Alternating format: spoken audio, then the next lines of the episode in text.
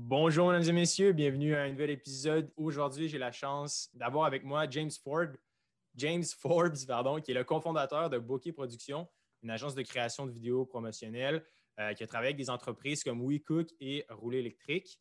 Euh, sa philosophie, Don't overthink shit. James Forbes, merci beaucoup d'être là avec moi aujourd'hui. Un plaisir, Hubert, merci de, m'inviter. Ça fait, j'ai écouté, euh, j'ai pas encore écouté une de tes émissions, mais je lis souvent tes publications, puis je lis évidemment la newsletter à toutes les, à toutes les fins de semaine. Fait que j'avais bien hâte de faire ça avec toi. Pour euh, mettre les gens en contexte, et moi-même d'ailleurs, j'aimerais savoir euh, deux, trois minutes sur ton background, d'où tu viens, puis quand est-ce que tu as décidé, dans le fond, de fonder ton, ton entreprise, le Bokeh Production? Ah oui, certainement. Ben, en gros, c'est un parcours qui est assez euh, sinueux, puis euh, ça va un peu dans toutes les directions pour se rendre aujourd'hui où je suis. Euh, mais en gros, en gros, j'ai été au cégep, je ne savais pas tout ce que je voulais faire, puis je me suis inscrit en prix universitaire en administration. Puis de fil en aiguille, j'ai commencé à lire le magazine Forbes et tout ça. Tu sais, j'ai le nom qui fait avec aussi. Je me suis dit, ben, je vais aller voir c'est quoi, le monde m'en parle souvent. Là, j'ai commencé à être inspiré par la liste, tu sais, de me dire ah, ces gars-là ou ces femmes-là accomplissent vraiment des choses assez insane. Puis on enlève le côté monétaire. C'est sûr que c'est toujours ça le, qui frappe le plus. Hein, quelqu'un qui vaut des milliards et des milliards. Mais plus que ça, qu'est-ce qu'ils font en arrière? C'est qui ces personnes-là? Puis la plupart, tu les connais même pas. top, top 10, top 20, top 50. Tu dis un nom, tu es comme c'est qui cette personne-là? Mais tu regardes l'entreprise, c'est comme OK, c'est Johnson Johnson, c'est le gars de Coca-Cola. C'est toutes des, des, grandes personnalités en arrière des brands. Puis au final, tu les connais ou tu les connais pas. Ça, ça a commencé à m'inspirer. Ça, je suis rentré à l'université en administration, mais je n'avais pas les notes euh, assez élevées parce que dans ces années-là, je faisais un peu le party, puis en tout cas, je, vivais, la vie. Puis euh, je suis rentré en, certificat en administration. J'ai vraiment aimé ça. je me suis dit, cool, parfait, c'est dans ça que je veux aller. Euh, l'entrepreneuriat, la business commençait à m'intéresser de plus en plus. Puis, tu sais, j'ai pas ce background-là pendant tout. Là. Mes parents, c'était des travailleurs réguliers il y avait quelques personnes qui étaient entrepreneurs dans mon, dans mon entourage, mais sans plus. Puis, rentre en administration, fais le certificat, j'aime ça, m'inscris dans le bac en TI. Bac en TI, j'aime vraiment. Euh, excuse, je m'inscris dans le bac en finance, je me rends compte que la finance, j'aime pas ça tant que ça. C'est moins entrepreneurial, surtout dans les chiffres, tu as des règles à suivre, si tu pas, ça mhm. marche pas, j'aime pas ça. je me suis inscrit dans le bac en TI. Puis, je faisais aussi un certificat en marketing euh, sur le side. Puis j'ai tombé dans un cours euh, qui expliquait comment utiliser AdWords puis tout ça dans le temps.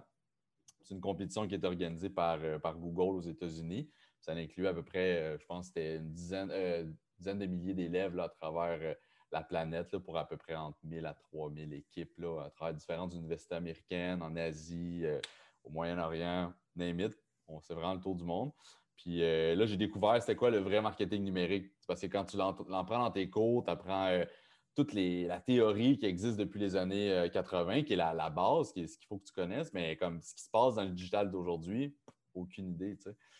J'ai fait cette compétition-là. Puis par la force des choses, on a juste travaillé comme des malades, mon équipe et moi. Puis bon, on a gagné la première place au monde. Fait qu'on est no Ouais, c'était fou. C'était en quelle année, ça?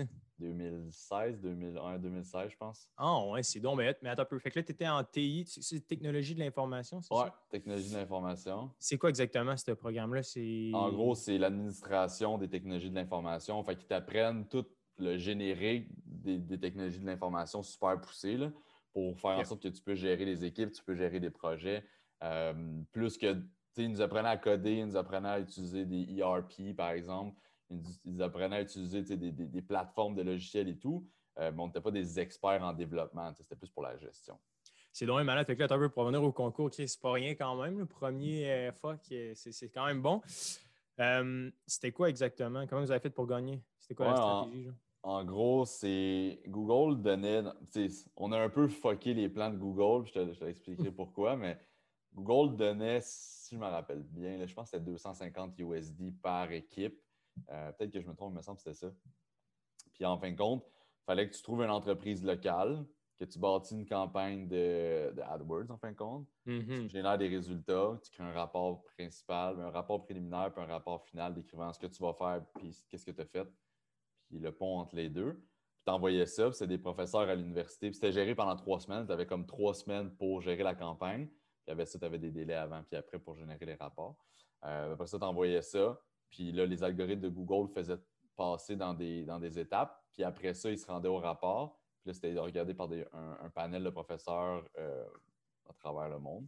Après mhm. ça, ils déterminaient, c'est ça qui est quand même fou, ils déterminaient première place en Amérique du Nord, euh, en Amérique, excuse, fait, qui inclut aussi l'Amérique latine.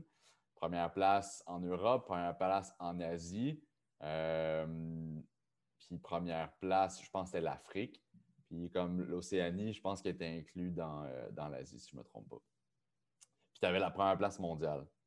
Fait que tu pouvais gagner ta région, ben, mettons ton pays. Ben, plus que ton pays, en tout cas la Le continent. Le continent.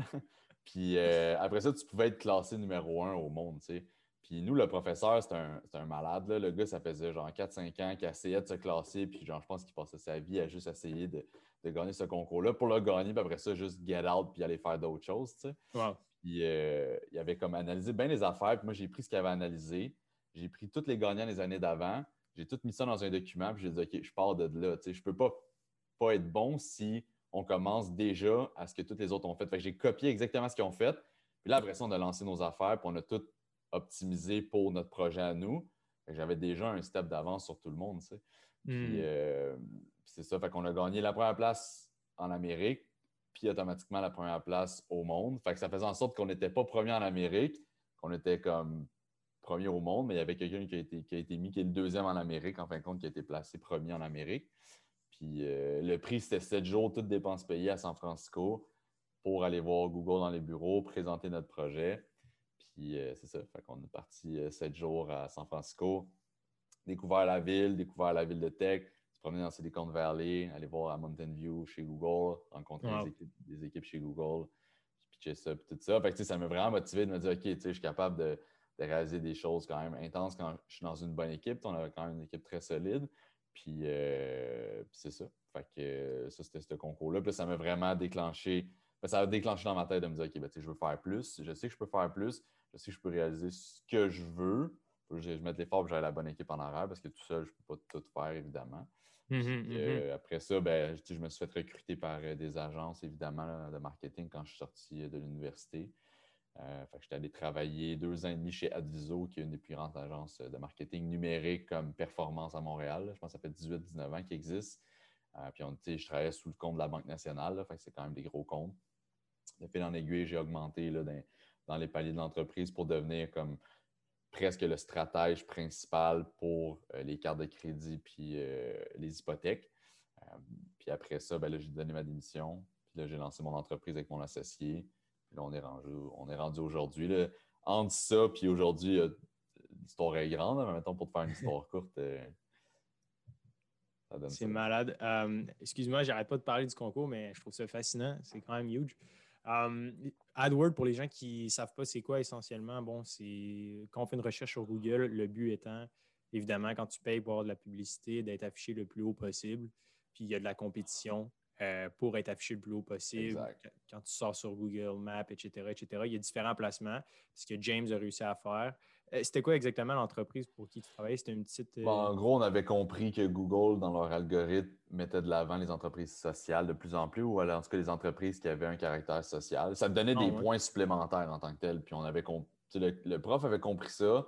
J'avais fait les tests, puis on avait compris la même affaire, puis on avait poussé là. Fait qu'on avait pris Alveol, euh, qui est une super belle entreprise de Montréal, qui est, je ne sais pas où ils sont rendus, là, mais sont, pense partout dans le monde presque. Là. En tout cas, les grosses villes sont là ils font de la, de euh, l'apiculture urbaine. Fait que euh, les, les ruches urbaines, ouais. Fait que nous autres, on... j'avais un, de mes, en fait, un de mes, euh, un de mes teammates, lui est allé travailler comme stagiaire dans l'entreprise. Fait qu'il était hmm. notre pont direct dans l'entreprise. moi, j'étais le gars de tech qui gérait les, les campagnes. Puis j'avais ma, en fin de compte, ma coéquipière qui, elle, c'était la fille comme, qui était 100% anglophone, ce que même moi, si j'ai un nom anglais, je ne suis pas. Euh, elle, elle m'a aidé à écrire les premiers rapports, écrire les deuxièmes rapports, puis on a vraiment travaillé comme des malades sur ça. Puis elle, c'était le pont de genre avec Google, la relation, puis tout ça. Fait que, euh, on a vraiment bâti ça solidement, puis il y avait le professeur qui était en, arrière de nous. Fait que c'était ça. Puis ce qu'on avait proposé, en fin de compte, c'est, je me souviens bien, toute la logique d'AdWords. Fait qu'on s'est positionné. On a fait, on a fait l'analyse de la stratégie, on s'est positionné sur les bons clés qu'on voulait se positionner. 250 sur trois semaines, c'est vraiment pas beaucoup. Mm-hmm. Euh, fait qu'on a fait une stratégie assez broad, commencé à collecter des, des, des, mots-clés, en fait, de recherche que les gens faisaient alentour des mots-clés qu'on avait. Après ça, j'ai juste comme streamline le plus possible pour arriver super narrow aux recherches les plus, les plus importantes. Puis en gros, les gens s'inscrivaient avec un code rabais pour pouvoir, en fin de compte, avoir leur, leur ruche, leur ruche urbaine. Fait que, rapidement, c'était ça. Puis, euh, c'est ça. Puis, après, les rapports, c'était quand même assez cinglé. C'était comme, je pense que le premier rapport était deux pages, le deuxième rapport était quatre pages. Puis, je, oh. pense sérieusement, là, le professeur nous a fait recommencer, je pense, 15 fois chaque rapport. Parce qu'il était comme, genre, je sais que vous pouvez aller plus loin. Puis, c'était vraiment un madman. Mais il y a plein de monde qui ne l'aime pas dans les cours, mais comme d'autres, on l'a vraiment aimé parce qu'on avait besoin d'un gars comme ça en arrière de nous pour nous pousser. Mais chaque phrase, chaque virgule, chaque mot, chaque cadrage était de la bonne dimension pour que tout fitte dans un deux pages, dans un quatre pages. Euh, puis vraiment comme mettre de l'avant l'impact qu'on a eu social. On s'entend qu'on a commencé la présentation en montrant le nombre d'abeilles qu'on avait sauvées. Fait tu vois un peu le genre de, de, points qu'on a sur quoi qu'on a pesé. Puis une fois que ça, ça a été fait, la compétition, on était allé à San Francisco, on était sept jours à San Francisco. Ils payaient tout, l'hôtel, l'avion, tout. Fait que là, moi, j'ai dit à mon père, on avait toute une chambre unique parce que, tu sais, dépendamment des filles, des gars, ils veulent pas de chicane. Fait que tout le, monde, mhm. tout le monde est séparé. Moi, j'avais invité mon père, mon meilleur ami puis son père, tout le monde était mis ensemble. On était genre les quatre boys dans, l'hôtel, tout le monde avait invité les chums, les blondes, tout ça.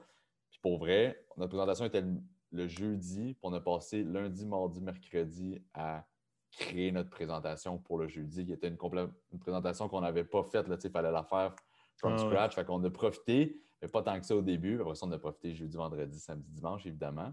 Mais même rendu là-bas, quand on avait gagné, on était comme notre chance est là de, de, faire de bonnes figures chez Google. Fait ouais. for it, man, pour notre travail. C'était à quelle uni, excuse, qui était, qui était allé? À l'ESG. J'ai UCAM, l'école de gestion de l'UCAM. OK. Parce que, tu sais, c'est tellement crazy. Tu sais, c'est fucking Google, là, genre, tu vas dans le, H, dans le headquarter, là, ah, ouais. ça devait ah, être vraiment C'était malade, là. Puis la stratégie aussi, euh, j'aime vraiment ça, là, le mindset que tu as. Puis nous, mettons, euh, euh, le coin podcast, les gens qui nous écoutent, on donne beaucoup d'idées puis euh, de stratégie pour partir un petit peu un side hustle ou en affaires. Puis je pense que ce que tu viens de dire, ta stratégie, elle peut tellement s'appliquer à plein de facettes de la vie. Puis souvent, je pense que c'est assez négligé. Pourtant, c'est tellement obvious de voir dans les années passées qui, qui ont eu vraiment du succès. Puis genre, se baser là-dessus, puis après ça, juste mettre ça au goût du jour. Tu sais, veux, veux pas, il y a des... J'imagine que, tu sais, les techniques que tu as apprises en 2016, évidemment, on le sait, euh, l'algorithme, etc., évolue, mais ça reste que les fondamentales doivent quand même rester les mêmes, right? On s'entend, tu dois être encore à l'aise avec euh, Google Ads en ce moment, right?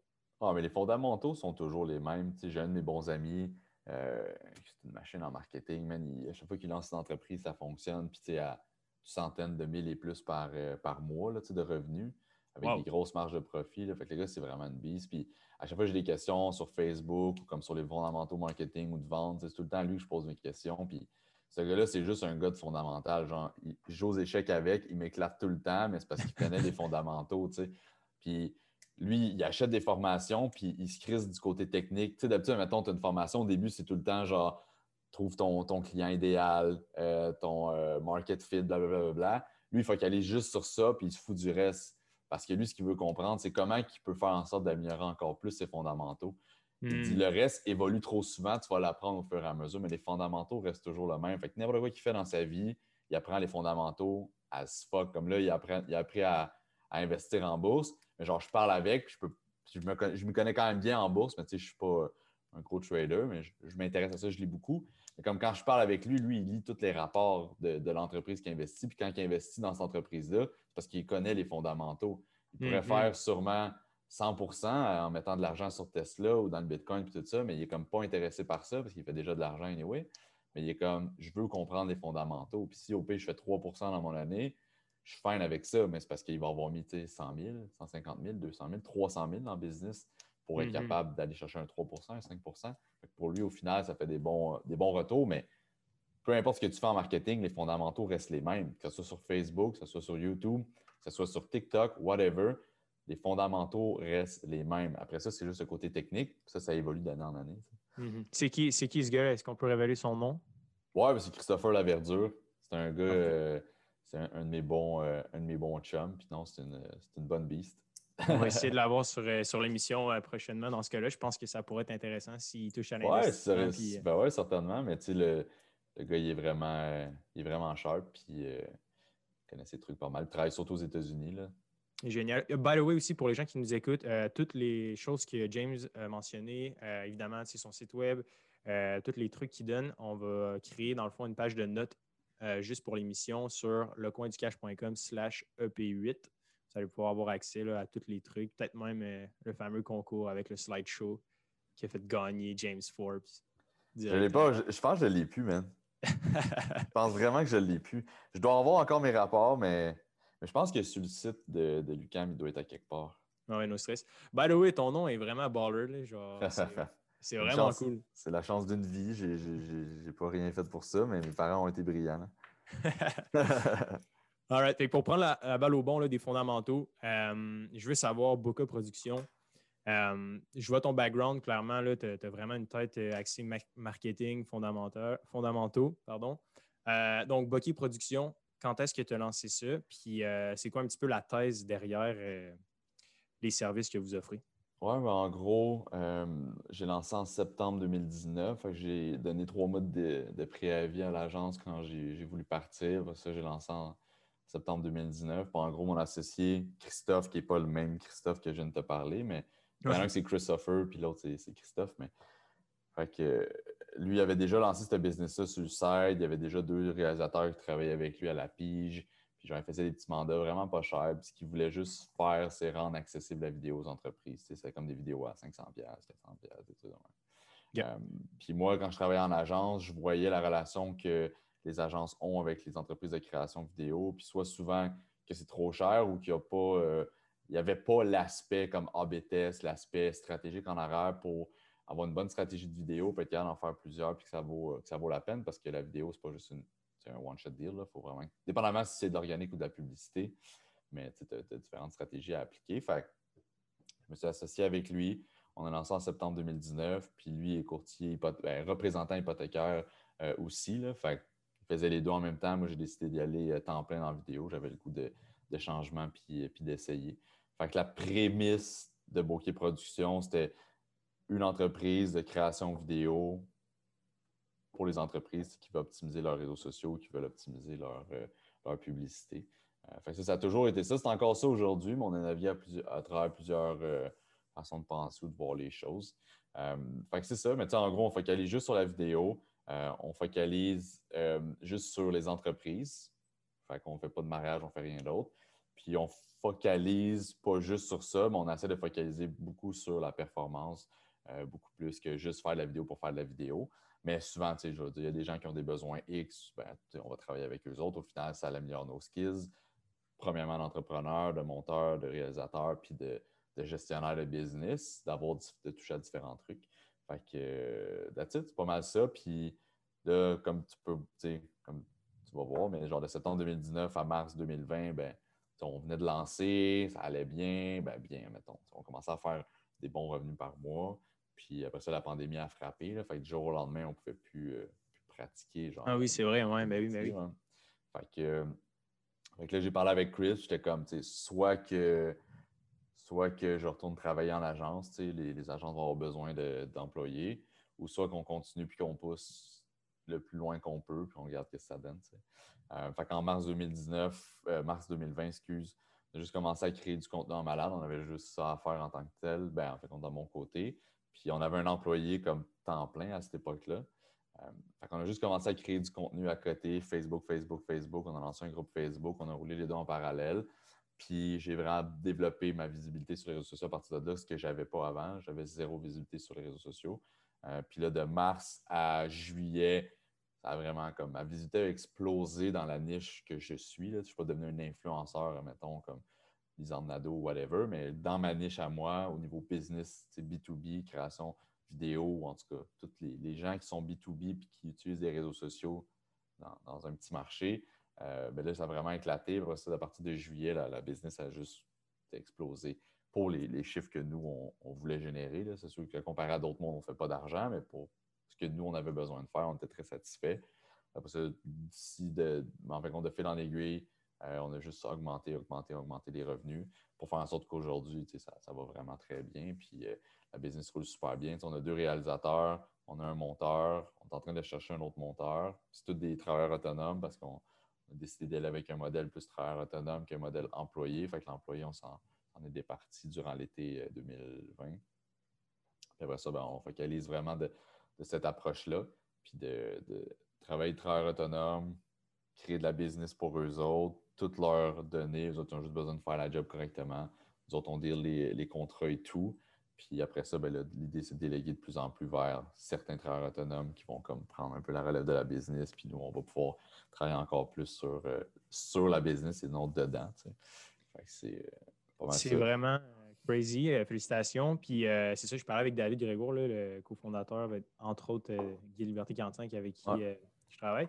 Puis euh, justement, il me parlait de toi, puis il disait, euh, tu sais, c'est fou, là, James, euh, en moins d'un an, tu sais, il est vraiment devenu connu dans sa niche, qui est comme la production vidéo B2B.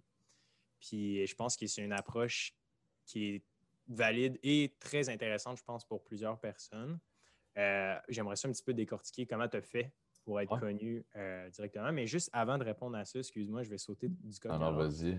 Pourquoi tu as quitté ta, Comment pourquoi et comment tu le fais pour quitter ta vie 9 to 5 de l'agence? Ça a été quoi tes motivations? Euh, je serais curieux de l'entendre. Il y a beaucoup de gens qui euh, nous posent des questions sur quand est-ce que je devrais quitter, puis comment faire le saut dans le vide? Ouais. en gros, j'ai toujours été late dans tout ce que je faisais. Euh, je suis rentré à l'université, j'avais 23 ans. je suis rentré en agence, j'avais 26. Je suis tout le temps un 2-3 ans en arrière de, de, tout le monde. Pas parce que je suis cave, mais juste parce que je veux dire, mon parcours quand j'étais plus jeune, j'ai juste pris plus mon temps ou genre, je m'en foutais, je veux dire, j'allais pas à mes examens. Comme ça me retardé de cette façon-là, mais d'un autre côté, ça fait en sorte que j'ai toujours été prête à me dire c'est pas plus grave si je suis millionnaire à 40 ans, je suis pas obligé d'être millionnaire à 30. Mais mm-hmm. ça m'a toujours aussi me fait dire que même si ça fonctionne pas là, ben, ça va finir par fonctionner. la vie va bien faire les choses, puis je sais que tu es capable de te rendre. Fait quand j'étais en agence, super belle agence, pour être une des meilleures cultures d'entreprise que j'ai, que vécues, euh, puis aussi que j'ai lu, parce que, mettons, j'ai lu beaucoup de cultures d'entreprise où j'ai vu sans travailler mm-hmm. dedans. Mais C'était qui déjà? C'est Adviso, A-D-V-I-S-O. Hein. Puis, euh, en gros, ce qui est arrivé, c'est parler avec Chris. Chris, j'ai dit, bon, moi, je suis prêt à, à partir de mon entreprise, où parfois on a, on a cédulé à peu près un deadline. J'ai donné trois mois de préavis vu que j'étais une bonne personne puis un, bon employé. je gérais quand même beaucoup de trucs. Puis ce que j'avais fait, c'est que ça fait à peu près ben, de 26 à jusqu'à temps que, je donne ma démission, à peu près un trois ans, vite, vite. Euh, je mettais 25 à 35% de mon salaire de côté à chaque paye.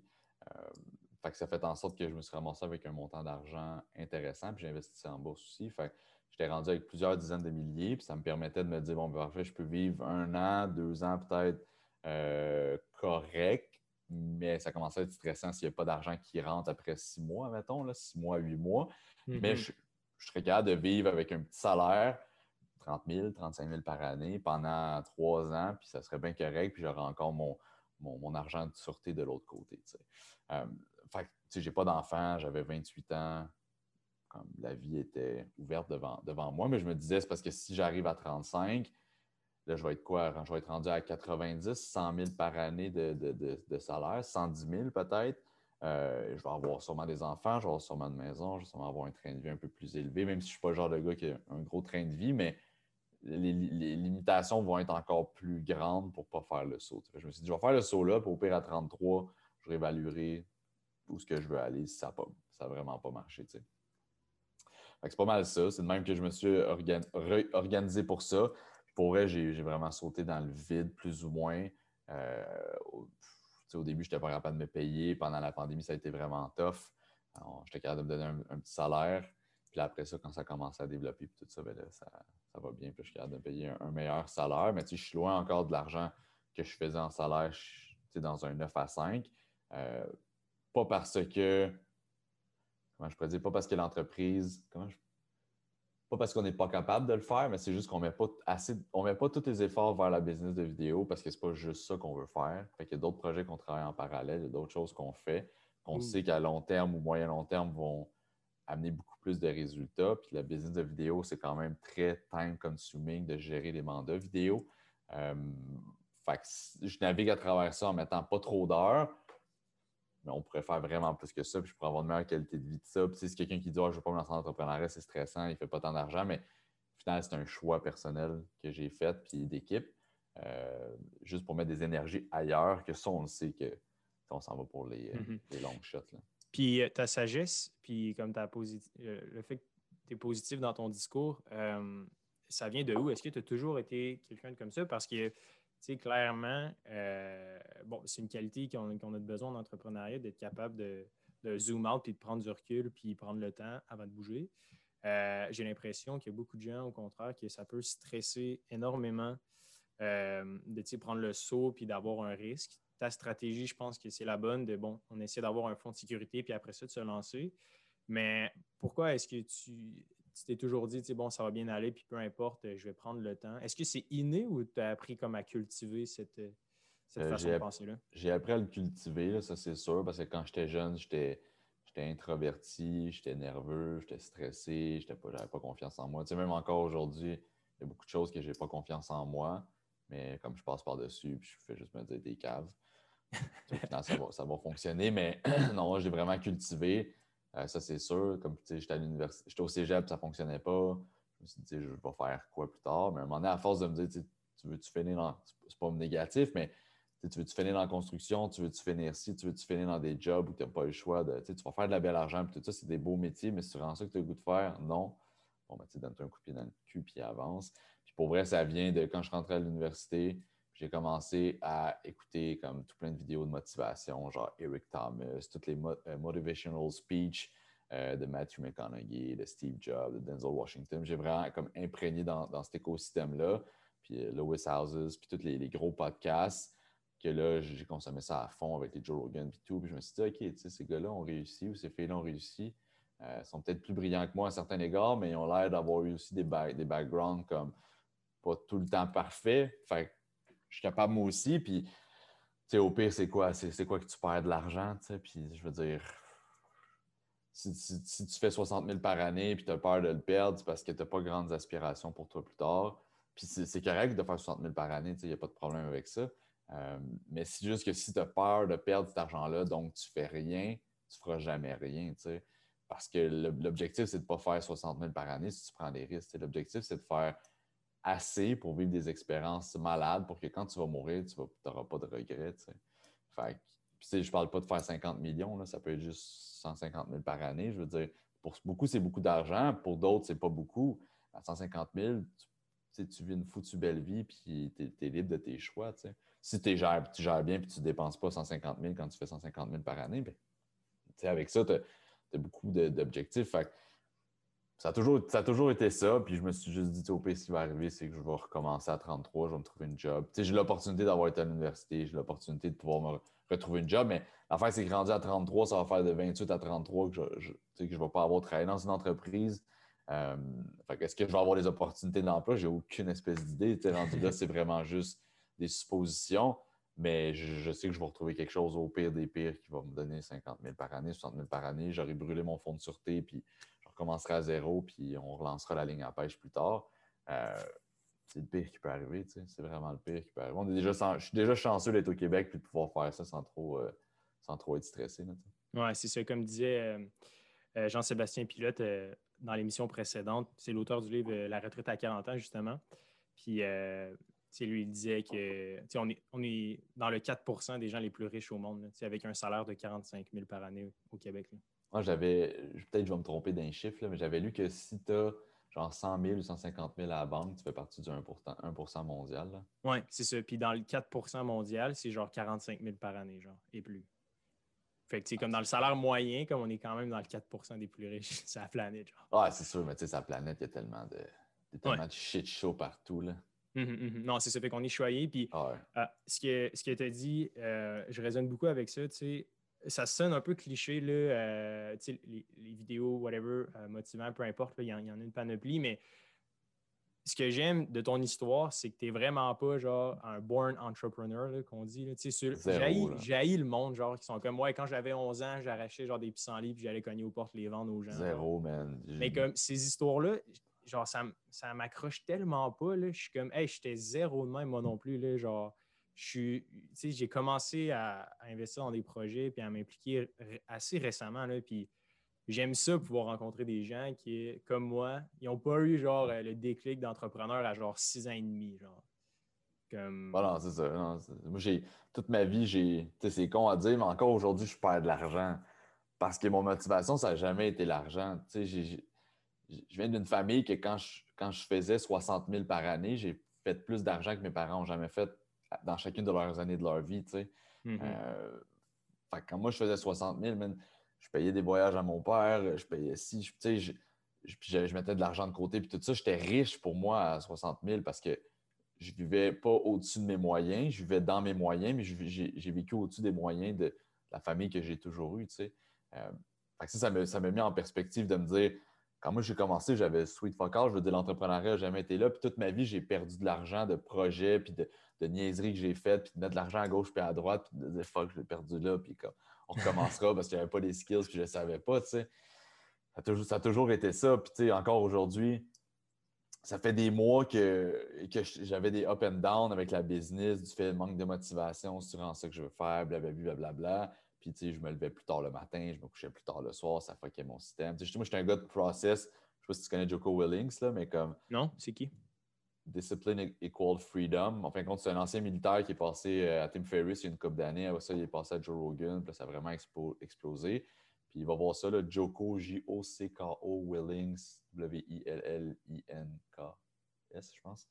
Puis le gars, c'est une machine. Mais tu sais, son, son motto, c'est vraiment comme discipline equal freedom. Puis je suis un gars de, de discipline. Si j'ai pas de discipline, si j'ai pas un cadre précis, je fais fuck all de ma vie, tu sais. c'est con, mais je, suis genre le gars qui va aller prendre une bière avec ses chums, puis qui va, qui va écouter Netflix pendant trois heures, puis tu sais, c'était ça comme ma base de, vie. Euh, j'étais un peu, tu sais, j'ai toujours dit aux gens que j'étais paresseux, puis tout le monde rit quand je dis ça parce qu'ils vont voir 12 000 affaires depuis longtemps, mais, mais c'est vrai qu'intérieurement, je suis vraiment quelqu'un de paresseux. Là, comme je dis souvent à mon associé, au pire, si on perd tout, genre, on va juste s'acheter une maison au Mexique, puis on mange des melons d'eau, puis on boit de la tequila le restant de notre vie, tu sais. ah, c'est pas plus grave que ça. Ou sinon, de l'autre côté, ben, on devient milliardaire, puis on, réalise des projets qu'on veut. Fait que, c'est un extrême ou l'autre, où, tu ma blonde, comme je dis, au pire, si j'essaie des projets et ça ne marche pas, ben, on va vivre dans un bachelor à Repentigny, puis ça va rester là. Tu sais, il n'y a juste pas de. c'est même pas pour dénigrer ceux qui font ça, mais c'est juste dire que moi, dans cette situation-là, c'est pas grave. Tu sais j'ai vécu cette situation-là. J'ai vécu vivre dans un bachelor avec ma mère, puis j'ai acheté un condo puis dans les années, ben, plus tard avec les années, puis j'en profite, puis j'ai du fun avec ça, mais j'ai parti d'en bas. On n'était pas pauvres, j'ai toujours eu, on a toujours eu de l'amour, toujours eu là, la famille a toujours été là, mais comme on n'avait pas grand-chose, puis j'étais enfant unique, mais j'ai profité de la vie, j'ai eu du fun, j'ai fait des mauvais coups, ça c'est sûr, j'ai eu de la misère à l'école, whatever, mais zéro, là, je veux dire, je pensais pas à faire de l'argent quand j'étais jeune. je faisais juste la dépenser. Puis... Mais ça, par exemple, ça, ça kick in vite. 20, euh, mettons, ça kick in à peu près à 24. tu as eu une prise de conscience, puis c'est là que tu as commencé à épargner 25 à 30% de ton salaire? Ben à 26, j'ai commencé à le faire quand j'ai commencé à travailler temps plein. Avant ça, je travaillais chez mon dépôt puis je payais mon université, je n'étais pas capable. Mais le, déclic, c'est vraiment arrivé à peu près à 24 ans. Quand je me suis fait mettre dehors du cégep, je me suis dit, OK, qu'est-ce que je vais faire de ma vie?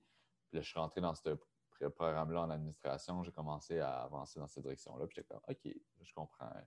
Je c'est là que je vais aller, puis je vais aller en ligne. J'ai écouté les vidéos de motivation, puis là, le déclic est arrivé. Fait que le déclic est arrivé jeune par rapport à la majorité des gens, mais je veux je n'avais pas ça inné dans moi pendant tout. Mm-hmm. Puis le, fait de. Le déclic, c'est ça, je pense que moi aussi, je peux peut-être faire écho un peu à, ce que tu as vécu. Là. Je suis allé comme au cégep, j'ai commencé comme en, tremplin deck, avec intégration. Euh, j'étais genre, tu sais, dans le fond, moi, je jouais au foot beaucoup auparavant, puis si ça n'aurait pas été du sport, j'aurais même pas été au cégep, littéralement. Je rentre au cégep, aucune idée. Ben, genre, là, je suis en tremplin deck, après ça, je m'en vais en sciences humaines. Euh, après ça, je m'en vais en sciences nat. Parce que j'ai essayé tous les programmes. Ah, je te file. puis, puis c'est le fun. Tu sais, je pense que c'est un beau message d'espoir. Les gens qui disent, bon, je veux me partir un side hustle, j'ai toujours voulu essayer. Ben, tu sais, James, c'est la fucking preuve vivante. Tu n'as pas besoin d'être genre un, born hustler, genre, ou euh, Zéro, un putain de vendeur, genre since day one. Je pense que l'important, je pense que ce qui fait en sorte que tu as quand même du succès, c'est de garder une curiosité intellectuelle, puis surtout d'essayer de, cultiver un peu les fondamentaux. Je pense que, tu l'as bien dit. Euh, revenons à la vidéo. Au niveau des fondamentaux, euh, qu'est-ce qui fait en sorte qu'un vidéo est convaincant et, crée des conversions? Parce que je pense que, comme n'importe quelle nouvelle startup, on s'entend, la vidéo, c'est un peu agréable pour euh, comme narratif pour propager ton message.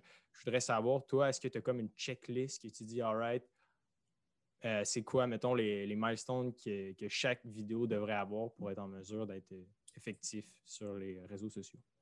c'est sûr, mais un des skills les plus importants, un des fondamentaux les plus importants qui existent depuis toujours, c'est le storytelling. Je veux dire, si n'importe qui qui se lance en affaires devrait master le storytelling, que tu sois comptable, que tu sois whatever, quoi, là, ressources mm-hmm. humaines, entrepreneuriat ou whatever. Le storytelling, c'est le fondamental, le fondamental le plus important, selon moi, dans une entreprise parce que tu peux vendre avec ça, tu peux convaincre ton équipe avec ça, tu peux te convaincre toi-même, tu peux convaincre les investisseurs, tu peux avoir ta mission d'entreprise, ta vision et tes valeurs, tu peux vendre à travers des vidéos, tu peux vendre à travers des textes. Selon moi, c'est vraiment le skill le plus important. Des bons storytellers, généralement, vont réussir. C'est des Steve Jobs, des Elon Musk, Elon Musk est mauvais storyteller parce qu'on dirait qu'il a de la misère à parler. C'est un bon storyteller pareil. Parce que tout ce qu'il crée, c'est du storytelling presque. Mm-hmm. quand, tu, quand, tu, lances une entreprise d'exploration de, spatiale, comme il faut que tu aies un bon storytelling pour être capable qu'il y ait des gens embarquent, parce que sinon, les gens n'embarqueront pas. Fait que ça, ben, c'est storytelling le premier point, mais en, en, ce moment, dans l'univers des réseaux sociaux, il faut que le 8 les huit premières secondes soient super captivants. Fait que le, pattern interrupt qui doit sortir de l'ordinaire ou qui doit juste accrocher rendu là. Euh, ça, c'est le plus important au début. Après ça, c'est d'introduire rapidement ton produit ou ton service ou toi, qui ne dure pas trop longtemps, mais juste que les gens disent OK, tu une connexion humaine qui, se fait. Après ça, c'est d'avoir ton core, de se dire bon, ben, parfait, voici de quoi je peux parler, puis à la fin, un call to action. Fait si on veut le, le plus basic pour pas elle est trop complexe parce que tu peux vraiment, on, peut vraiment complexifier ça à fond. Euh, mais c'est pas mal ça. As-tu une introduction qui attire l'œil ou qui attire l'attention? Oui, check. Tu t'es-tu présenté, as-tu fait un contact humain, quelque chose comme ça, rapidement pour pas que les gens get out, pour que ton watch time soit plus haut? Oui, check. Puis après ça, tu veux-tu livrer ce que tu veux livrer comme ton message, que ça soit pertinent, peut-être en trois points. Là. En marketing, tu as toujours euh, le ratio du trois points. Si tu dis plus que trois points, généralement, tu vas perdre des gens moins de trois points, t'en dis pas assez. Puis après ça, est-ce que tu as un call to action pour que les gens fassent l'action que tu veux faire? Oui, check, ta vidéo, va être bonne. Après ça, tu sais, est-ce que tes images sont, tes images sont chères parce qu'elles sont de bonne qualité? Euh, est-ce que, est que, est que l'éclairage est de bonne qualité? Est-ce que, est que ton marketing alentour, ta stratégie marketing alentour fait du sens? Tu sais, cette vidéo-là, est-ce qu'elle est mise devant la bonne personne au bon moment de la bonne façon? Euh, est-ce qu'elle est adaptée pour le bon réseau? Euh, le réseau que tu veux diffuser? Est-ce que c'est une vidéo qui est plus pub ou organique? Tu, tu mélanges entre les deux. Euh, rendu là, il y a plein d'autres technicalités alentour, mais si les gens sont capables de master, ça, c'est dans n'importe quoi, mais si tu es capable de master le principe du storytelling, les fondamentaux du storytelling, ta vidéo va être bonne. Ça, c'est juste de remplir les, quatre boîtes que j'ai dit du, excuse-moi, du 8 secondes de l'intro de, ce que tu veux dire, après ça, de ton call to mhm. action. Puis pour le storytelling, euh, tu sais, moi, je m'imagine vraiment bien l'exemple du raconteur. Tu sais, le gars autour du feu, là, que tu écoutes, puis il te raconte une histoire, puis tu peux juste pas décrocher, genre. Exact. Puis là, tu attends, genre, que les mots sortent de sa bouche. Ça, pour moi, c'est une belle façon de, vulgariser un peu c'est quoi le storytelling. Ben, c'est exactement ça. Tu sais, tout le monde connaît quelqu'un dans son entourage à un party, ben, un peu moins de ce temps-ci, mais un party qui raconte une histoire, puis tout le monde écoute autour, puis sont genre ah ben, ça, c'est un bon storyteller, right? Euh, pour les gens qui voudraient en apprendre sur comment devenir un bon raconteur, un bon storyteller, euh, est-ce que tu connais des ressources, des livres ou des trucs auxquels tu, tu te réfères au quotidien?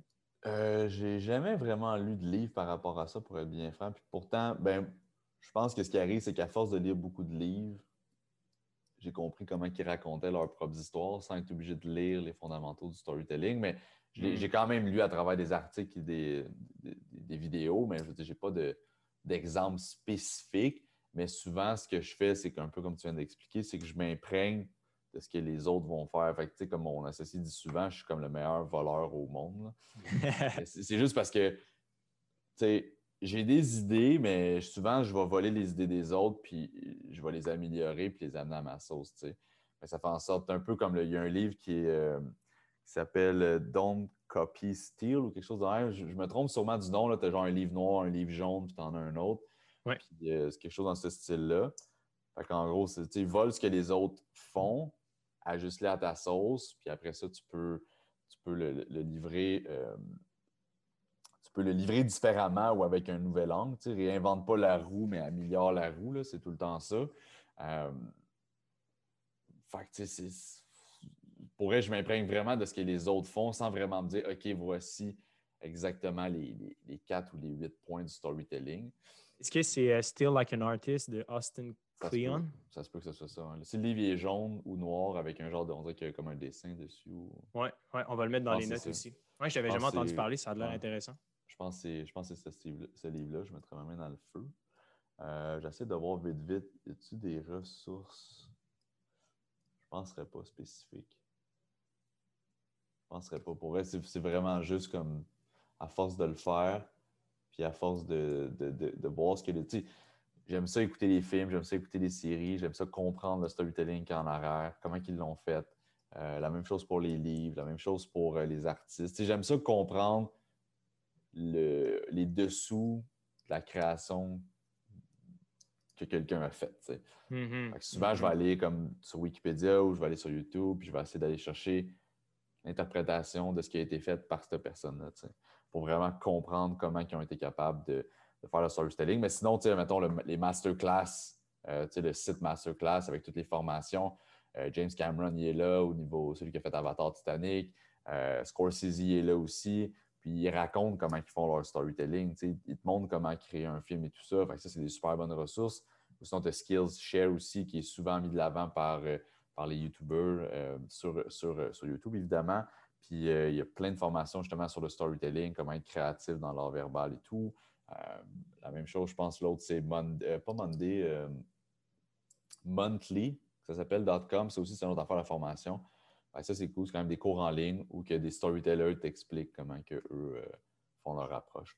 Génial. Puis c'est ça, je pense que souvent, quand on arrive dans le B2B où on essaie de vendre un produit en ligne, peu importe le side hustle, euh, on perd souvent de vue, on essaie toujours d'aller directement à la proposition de valeur puis euh, les bénéfices, mettons, que le client pourra avoir. Mais comme la première partie qui est tellement importante, c'est toujours d'avoir l'espèce de feeling du raconteur autour du feu. On veut toujours avoir le contact humain, puis toujours, c'est la première switch qui va euh, permettre aux gens d'avoir un fil conducteur après ça. Puis je pense qu'il y a un coup c'est assez simple au bout du compte. tu l'as déjà énuméré les quatre étapes. C'est premier d'avoir un contact super humain euh, qui attire l'attention. Après ça, c'est de faire euh, le lien entre euh, l'histoire humaine et, dans le fond, le produit slash service que tu souhaites vendre. Puis après ça, tu prouves l'élément de confiance puis le pourquoi de la chose, que, ça vaudrait la peine de l'essayer. Exact.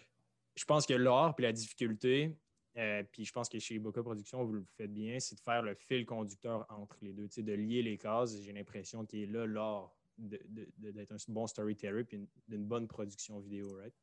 Ben exact. nous, on ne se considère pas comme des artistes de la vidéo. pour être bien franc, je, genre, je filme pas puis je monte pas de vidéo. Là, je veux dire. Mm-hmm. C'est pas, pas mon skills à moi. Mon associé est capable de le faire, nos réalisateurs sont capables de le faire. Moi, je suis là pour amener la vision, prendre ce que le client ne sait pas ce qu'il veut ou sait ce qu'il veut, puis l'amener dans un contexte vidéographique. Euh, puis je, fais aussi, je, je prêche à toutes les semaines, deux fois par semaine depuis un an, euh, plus qu'un an même, de publier du contenu vidéo ou écrit. je le comprends, je sais comment le faire, je sais qu'est-ce qui fonctionne, je sais qu'est-ce qui ne fonctionne pas. Je suis capable de l'interpréter à un client et dire ben, check, ça va fonctionner, inquiète-toi pas, c'est sûr que ça fonctionne. Puis tout l'aspect marketing, tout l'aspect gestion de business et tout.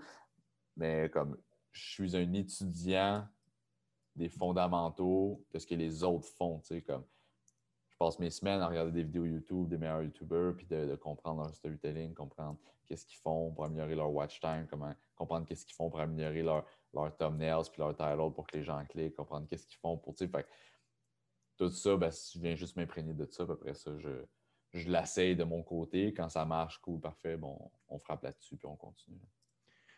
Génial, c'est ça. Je pense que euh, moi aussi, ce qui m'a amené un peu dans le monde euh, du numérique, c'est que je me faisais convaincre pour acheter une formation à 1000 par un gars que je connais même pas aux States. Puis ça m'a frappé. Je me dis, c'est quelle formation? nécessairement. Euh, c'était une formation pour une création d'agence de marketing. C'est Iman, Iman Gadji, quelque chose comme ça. Ça s'appelle Grow Your Agency. En tout cas, je ne recommande pas la formation en soi. Euh, c'était pas un Ponzi, mais pas loin, genre. Ouais, il y en a beaucoup, ça, aux States, C'est ça, tu sais, puis euh, j'étais tout jeune, puis j'étais genre, waouh, euh, c'est sick. Mais je dis que c'est un Ponzi, mais pas vraiment, parce qu'au bout du compte, c'est vraiment une façon qui, qui, me, qui permis un peu de, plonger dans, dans le domaine. C'est que si j'ai pris une prise de conscience, je me suis dit, hey, si je suis prêt à donner 1000 dollars à cette personne-là que je ne connais pas, qui habite à l'autre bout du monde, genre, clairement, je pense qu'il y a quelque chose, il y a de la valeur quand même à aller chercher dans la façon qui vend son produit. Puis honnêtement, la plupart des formations euh, qu'on voit, le, la plus belle apprentissage que tu peux faire, c'est comme tu le fais, c'est juste de voir exactement ce qu'il vend puis de remonter un petit peu dans son funnel. Right? exact. Je pense qu'elle a tout l'apprentissage des formations, veut, veut pas. C'est comme dans le funnel de vente. Genre, le contenu en soi, pour moi, je trouve oui, ça peut être super intéressant, tout dépendant du contexte. Mais je trouve que son haut les pépites d'or, mais c'est de la façon dont il promouvoit le 100% 100 là, ça c'est tu l'as décrit parfaitement. Là. Souvent, je m'inscris puis je me désinscris pour ça, pour vraiment comme voir le funnel qu'ils ont en arrière. même si je ne fais pas de funnel, j'essaie de comprendre puis de voir qu'est-ce qui semble fonctionner puis qu'est-ce qui ne semble pas fonctionner. 100 mm-hmm, mm-hmm. Puis, euh, tu en as parlé un, petit peu. Euh, bon, en moins d'un an, tu as réussi à te créer un nom dans le domaine euh, vidéo. Je pense que pour les gens qui nous écoutent, ça pourrait être super intéressant comment tu t'es pris pour euh, être reconnu? Euh, par exemple, sur LinkedIn, tu as quand même 10 euh, 000 followers, puis ton contenu génère beaucoup d'engagement. si, admettons, tu recommençais de zéro aujourd'hui, tous tes comptes étaient supprimés, mais tu avais toutes les connaissances que tu as eues au, fil de ces dernières années, par où tu commencerais pour quelqu'un qui n'a vraiment aucun nom, zéro ami, zéro like? Ça serait quoi ta stratégie? Pour vrai, c'est tellement facile quand tu quand tu regardes en arrière.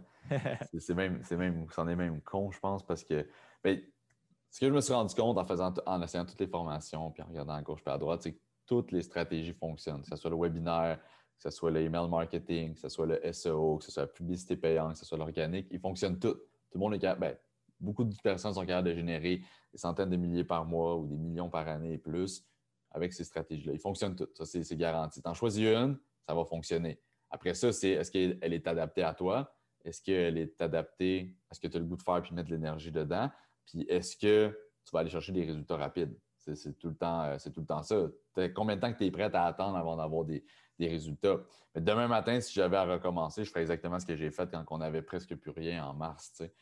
Je, partirais avec un profil Facebook, puis je, je commencerais à ajouter du monde. J'irais dans des groupes spécifiques commencerai à, chiller et à parler avec beaucoup de monde puis participer dans la communauté. Commencer à publier là. Après ça, c'est des gens qui se rajoutent sur ton profil personnel. Tu le montes comme ça, juste proche du 4000.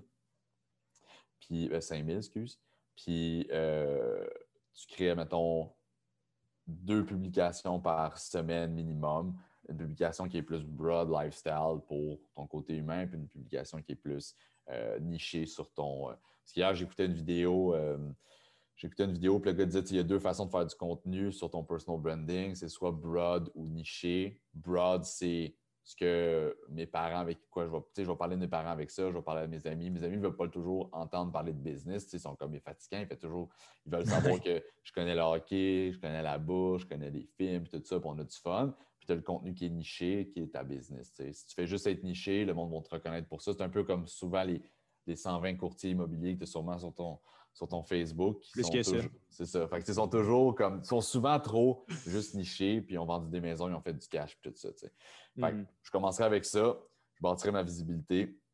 Une fois que ça, ça commence à, coller, bien là, après ça, j'irai faire la même chose sur, sur LinkedIn. Parce qu'étonnamment, j'ai généré plus d'argent sur Facebook que sur LinkedIn dans du B2B.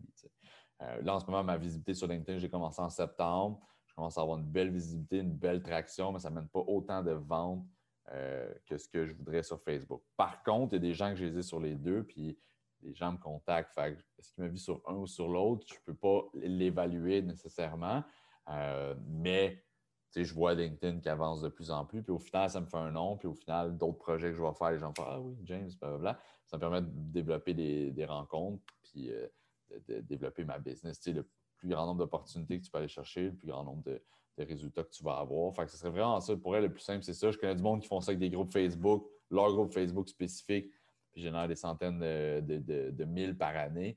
Mais vraiment, comme tes deux profils personnels sur ces deux plateformes-là ou sur TikTok aussi, dépendamment de où ce que tu veux aller. TikTok, c'est super bon quand tu le fais aux States, mais au, au Québec ou en français, je connais du monde qui génère des super belles business avec ça. Instagram, la même affaire.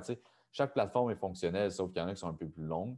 Euh, mais Facebook, LinkedIn, si tu donnes un six mois, ça va fonctionner. C'est sûr que pour vrai, là, si tu as une business, que ton coût de service est quand même plus élevé, là, mettons, si tu as un coût de service à 500 1000 2000 3000 5000 whatever. Là. comme toi, mettons, c'est un, 108$ par année. Tu as un peu plus de job de bras à faire, tu es plus comme du e-com, tes marges sont plus petites, en tout cas, tu as moins de marge de manœuvre. Mm-hmm. quelqu'un qui a un service qui sait qu'il va vendre 500, 1000, 5000, whatever, en six mois à un an, là, tu, pètes le 10 000 et plus par mois de revenus euh, easy, sans beaucoup de ressources. Là. Fait que ça, c'est garanti. Demain matin, je recommence dans une autre niche. Je suis sûr que qu'en six mois, je me rends à peu près un 10 000 et plus de revenus euh, comme, comme ça. Je pense que c'est un gros gap. Euh, je pense que c'est fucking intéressant. Euh, juste avant de te demander comment faire pour de, 0 à 10 000, peut-être de 0 à 1000, ça pourrait être cool d'avoir ton, ton là-dessus. Mais au fond, là, les réseaux sociaux, je me suis mis récemment, puis j'ai l'impression que ça dégoûte plusieurs gens, puis peut-être moi un peu auparavant, mais au bout du compte, c'est juste d'être profondément humain. Le, plus humain que tu peux être, puis là, c'est cliché, le métier d'être authentique, yada yada, OK?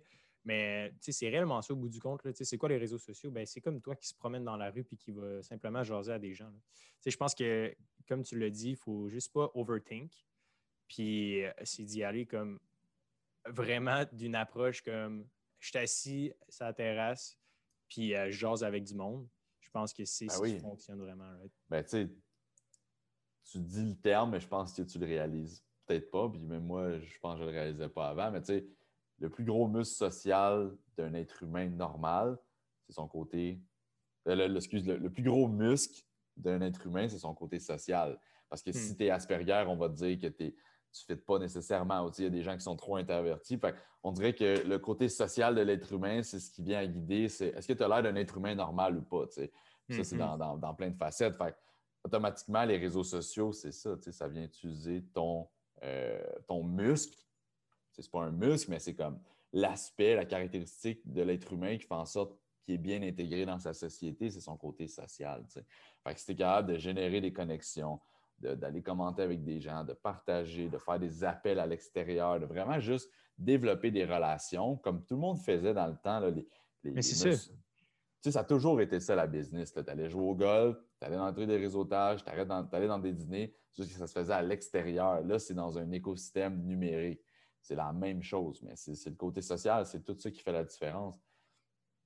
Au lieu d'aller jouer au golf, on va jouer genre Angry Bird ensemble. le pire, c'est qu'il y a du monde qui vont jouer aux jeux vidéo ensemble au lieu d'aller jouer au golf. C'est même qui vont développer des relations. Tu sais, il y a des channels YouTube que je suis, puis il y a des gars qui ont, qui ont boosté leur visibilité pendant la pandémie parce qu'ils allaient jouer aux jeux vidéo avec d'autres personnes qui étaient des gros influenceurs. Tu sais. Euh, un, des, un des bons exemples, c'est Corpse Husband sur, euh, sur YouTube. Le gars, il faisait genre du storytelling. En fait, compte, c'est des faceless YouTubers. Là. Fait que c'est des YouTubers, que tu, hmm. des YouTubers que tu vois jamais leur visage. Puis lui faisait des storytelling d'horreur. C'était super bien fait, tu sais. Euh, mais après ça, il a commencé à jouer à Among Us avec PewDiePie et toute cette gang-là. Puis le bouffe, 3 millions de cakes de followers. Euh, je pense que c'est plus que 2-3 millions de plus dans, dans une année. C'est insane, tu sais. ça n'a pas de sens. Puis euh, c'est ça, ouais. Fait que j'ai l'impression, c'est pas nécessairement d'être authentique, mais de s'éloigner le plus possible d'un robot. Parce que dès que tu as l'air d'un robot ou moindrement fake, clairement, c'est là que tu vas être pénalisé. Il ben, ne faut juste pas que tu penses à l'argent que tu vas récolter au, bout de ta conversation. C'est tout le temps ça. Là, mm-hmm. comme David Grégoire, j'ai jamais pensé une fois dans ma tête de me dire un jour David Grégoire va me rapporter 1000 pièces. J'ai juste comme j'ai développé une bonne relation avec. Le gars est sharp, il m'inspire. Je trouve que c'est inspirant la façon qu'il gère sa vie. Puis il m'a donné deux, trois leads.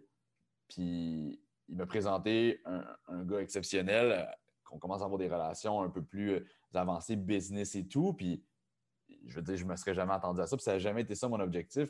Parce que la journée que c'est ça ton objectif, automatiquement, la relation que tu vas avoir avec la personne va être biaisée.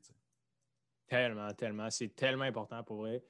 Si quelque chose à retirer de, cet épisode-là, c'est vraiment ce que tu viens de dire.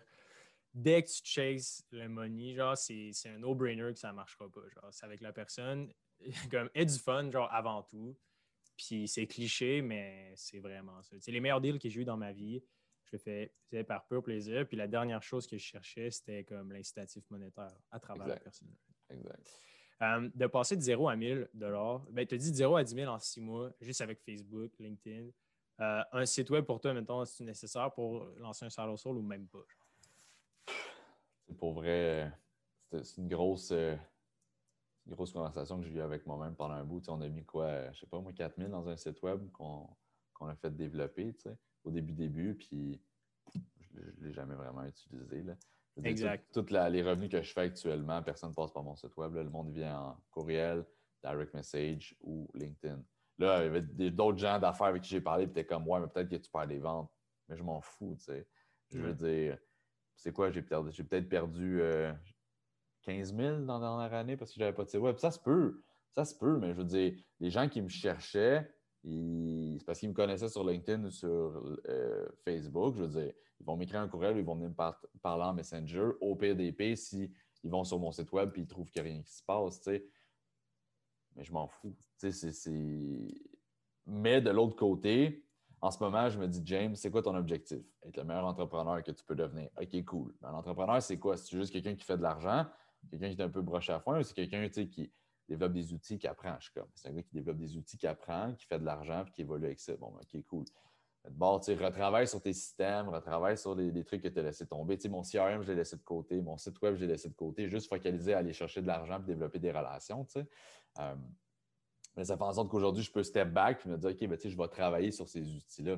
Mais demain matin, quelqu'un qui veut se développer une business, je connais des gens en ce moment qui font genre 2-3 millions par, par année, puis que leur site web est rien. C'est genre un, one-pager avec euh, même pas de forme.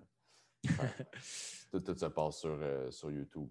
Ben, pas sur YouTube, excuse, sur, sur Facebook. Mm-hmm. Puis c'est ça, j'ai l'impression que beaucoup de gens qui essaient de se lancer, faire leur premier pas en side hustle slash entrepreneuriat, c'est vraiment, ils pensent qu'un site web, c'est comme une fin, un, moyen, mais en réalité, c'est juste une fin en soi. Ça va réellement pas faire bouger l'aiguille. Surtout à, notre ère. C'est ça.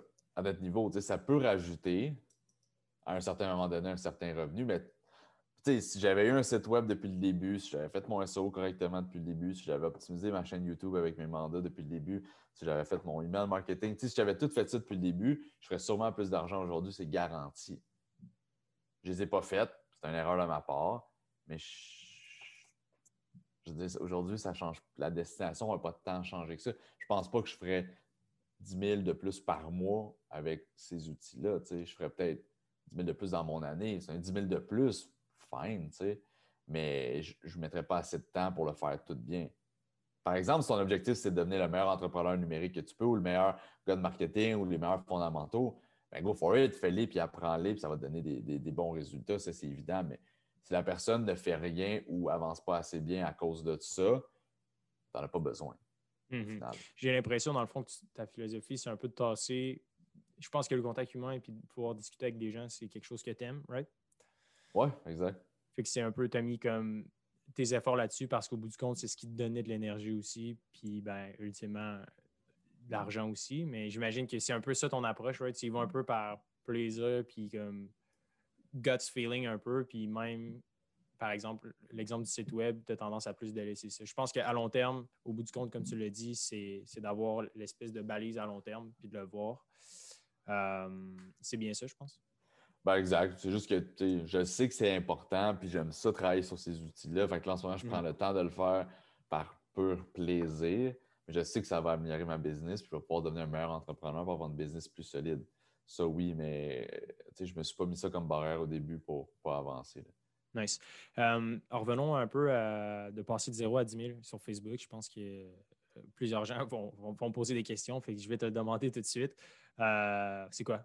Comment tu pour avoir tes premiers 10 clients? Pas de, pas de site web. Puis, euh, bon, tu nous parles un peu, montrer ton expertise au moins deux pauses par semaine. Mais après ça, c'est quoi? Tu laisses les personnes venir vers toi ou tu vas converser directement dans des outils comme Messenger ou des trucs comme ça?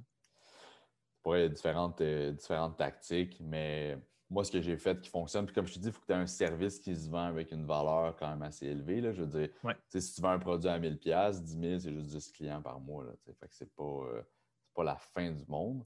Euh, mais si tu vends un produit, mettons, à 108$ par unité, c'est un peu plus long à aller chercher, évidemment. Mmh mmh mais l'affaire, c'est que moi, mettons, ça ne va pas être du recurring, tandis que toi, ça va revenir annuellement ou mensuellement. Fait ça dépend toujours du produit et du service.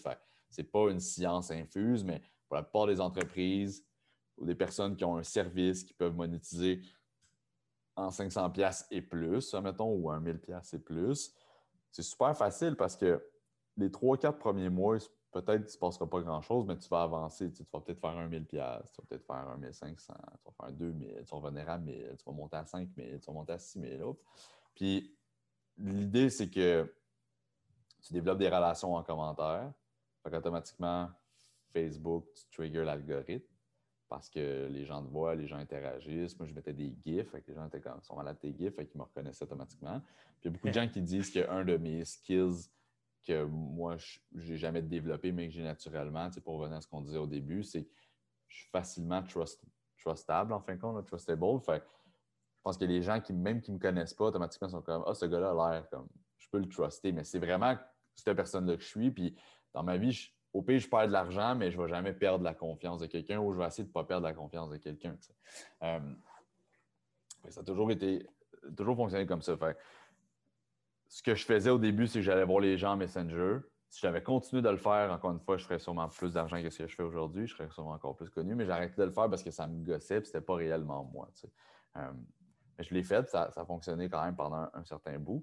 Mais ce que je fais, c'est deux publications. Euh, j'engage sur les publications des autres, je donne de la valeur. Puis quand je vois des gens qui publient des vidéos, qui parlent de vidéos, tout ça, j'arrive sur leur, sur leur j'ajoute en Messenger, je vais discuter avec eux, genre, quel genre de service que tu as besoin et tout ça. je développe une relation comme ça, qui est un peu, euh, un peu circulaire. je, me promène à, différentes, euh, dans différents paramètres, puis je viens amener ça à un moment donné que les gens sont comme, OK, ben, quand ils voient un post de vidéo, quelqu'un a besoin d'un vidéo, ben, ils taguent mon nom. Fait que moi, j'arrive en dessous. Fait que souvent, les gens, même des gens qui j'ai jamais fait de vidéo, mais ils voient le genre de vidéo que moi, je publie. Fait automatiquement, ils sont comme, ah, ça, c'est nice. Fait boum, euh, je m'en vais, euh, je vais, je, vais, référer James. C'est vraiment comme ça, mais c'est juste commenter avec les gens, développer des relations, tu triggers l'algorithme, tu publies, puis tu montres que tu es constant. Puis après six mois, sept mois, peut-être huit mois, ça peut être un peu plus long, mais c'est facilement possible d'aller chercher un 10 000 par mois si ton service se vend 500 et plus. Euh, mm-hmm. ça, je ne parle même pas de recurring, je parle vraiment de comme unitaire, non récurrent. Mais tu vas avoir des gens là-dedans qui vont te donner un 1000 une journée, ils vont te chercher un autre 5 dans deux mois, 500. ça va, tu as un 2000 là, ils vont te référer. Fait que tu développes cette relation-là. Mais pour vrai, c'est pas plus compliqué que ça. C'est vraiment pas plus compliqué que ça. J'aime ça, j'aime ça. Euh, et euh, on en a parlé un petit peu des side hustles. Euh, tu disais que si tu recommençais dans une autre niche, tu serais capable de le faire. Est-ce que tu vois, toi, de l'intérieur, des idées ou des segments de marché que tu trouves qu'il y a de l'opportunité pour des gens qui voudraient se lancer, peu importe que ce soit un service, un produit, autour de l'économie du créateur? Est-ce que tu vois comme des, des go-to market que tu trouves qu'au Québec, il y a peu de gens qui le font, mais qu'il y a des beaux résultats peut-être aux États-Unis? Est-ce que tu as, euh, des idées vite comme ça? Bien sûr qu'au niveau de l'économie des créateurs, j'ai vraiment beaucoup d'idées, euh, mais majoritairement, je, le prends des États-Unis. Je vois ce que d'autres font ici. Ça a l'air de fonctionner, mais je ne suis pas un influenceur. je ne l'ai pas testé moi-même en tant que tel pour voir à quel point que, ça fonctionne c'est quoi les résultats que tu peux aller chercher. Euh, au niveau de, de Side Hustle, il y en a tellement. Je lis Trends à genre toutes les les semaines. Fait que j'en vois genre 12 000. Puis toi, tu en publies quand même des très, très bonnes à, toutes les, euh, à toutes les semaines. Mais tu vois, comme ce marketplace, de faire du flip, de flipper des meubles, de flipper euh, un peu à la Gary Vee. Euh, tu, trouves des trucs dans des, des, ventes de garage et tout ça. Pour vrai, tu peux aller chercher un 1000, un 2000, un 3000 de plus par mois assez facilement pour quelqu'un qui veut le faire. Sinon, de faire du, de l'arbitrage entre eBay et Amazon, de faire de l'arbitrage entre les magasins puis Amazon ou sur eBay. Ça, ah As-tu déjà essayé ça? J'ai jamais essayé, mais j'ai vu des gens qui le font, j'ai écouté des vidéos des gens qui, le font. Euh, si tu es capable de vendre aux États-Unis et que tu as une facilité avec l'anglais, pour vrai, l'arbitrage, de genre, tu vas chez, euh, tu vas, mettons, je sais pas, moi, chez Decathlon, puis euh, tu t'achètes de quoi à 60% de rabais, mais tu peux le revendre sur Amazon ou tu peux le revendre sur eBay, puis tu hmm. viens chercher ce 60 %-là de, plus, puis tu leur vends ce prix-là. L'arbitrage comme ça fonctionne vraiment bien, puis Gary Vee le fait souvent ben, il montre qu'il le fait souvent. Moi, je ne l'ai jamais fait personnellement, mais je, un, meilleur exemple, j'ai un de mes un, des amis de mon associé qui est devenu un bon ami aussi avec le, temps. Lui, il faisait de l'arbitrage de souliers, tu sais. Euh, puis il, il, est allé chercher comme des centaines de mille et plus euh, de revenus mensuels, sais. Euh, wow, c'est massif. Oh non, c'est vraiment huge. le gars, fait, il a cherché des millions en revenus là, euh, c'est un sneaker edge? Oui, exact. Mais le pire, c'est que c'était ça, mais c'était pas ça. Il a vu l'opportunité, il l'a vu sur Twitter, boum, boum, boum. Puis ça, c'est un bon truc. Twitter, c'est sûrement la meilleure application pour pogner des trends vraiment rapidement. Je sais pas si tu utilises ça pour faire tes recherches. Là. Mais tu follow les, gros noms dans certaines industries, là, puis ça peut vraiment te donner des infos rapides. Euh, mais en fin de compte, celui, il a fait ça avec les souliers. Il a acheté deux, trois paires de souliers, je pense, une journée. Puis euh, il est arrivé chez eux, puis il était comme ma blonde va me tuer. Qu'est-ce que, que, je fais avec trois paires de souliers? fait là, il a, voulu revendre deux paires. Il a vendu deux paires, puis il a fait de l'argent dessus. Puis il était comme Ah, sais, il y a quelque chose là. Fait là, il est retourné au outlet, puis euh, ben, au outlet à Saint-Sauveur dans le temps. Puis il a juste acheté plein de souliers, puis il a revendu. À partir de fil en aiguille, il est arrivé avec ce business-là. Puis il vendait, il vendait, des souliers, puis il a fait vraiment beaucoup d'argent. Il se promenait en Tesla, en BM, la grosse maison, puis tout. What the fuck? Puis Là, après ça, il a vu la, game des cartes. Fait que mm-hmm. les cartes de sport et tout ça. Puis lui, en octobre 2020, genre le trend, le monde était comme c'est it's way over. Genre, c'est déjà late. Puis il a fait, oh, ouais, check bien ça. Il a mis 20 000, il a acheté plein de cartes, acheté des équipements, tout a commencé à trader des cartes. Aujourd'hui, ils sont rendus 3-4 employés. Il y, a, une shop à, Saint-Sauveur, puis il trade des cartes. Puis je pense qu'il est rendu au-dessus d'un million en vente euh, en un an.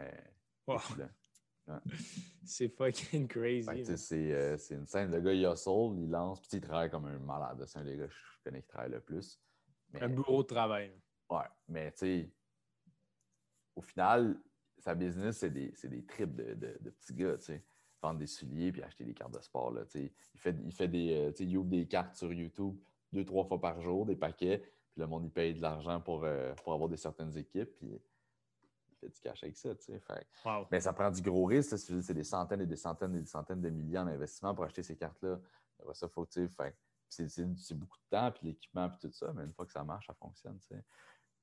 il y a tellement de. Je veux dire, demain matin, quelqu'un pourrait se lancer une, chaîne YouTube, puis il pourrait struggle ou il pourrait vraiment éclater puis commencer à faire beaucoup d'argent. Puis après ça, l'entour de ça, l'économie des créateurs, il y a plein de branches qui viennent se rattacher pour faire du cash. Tu sais.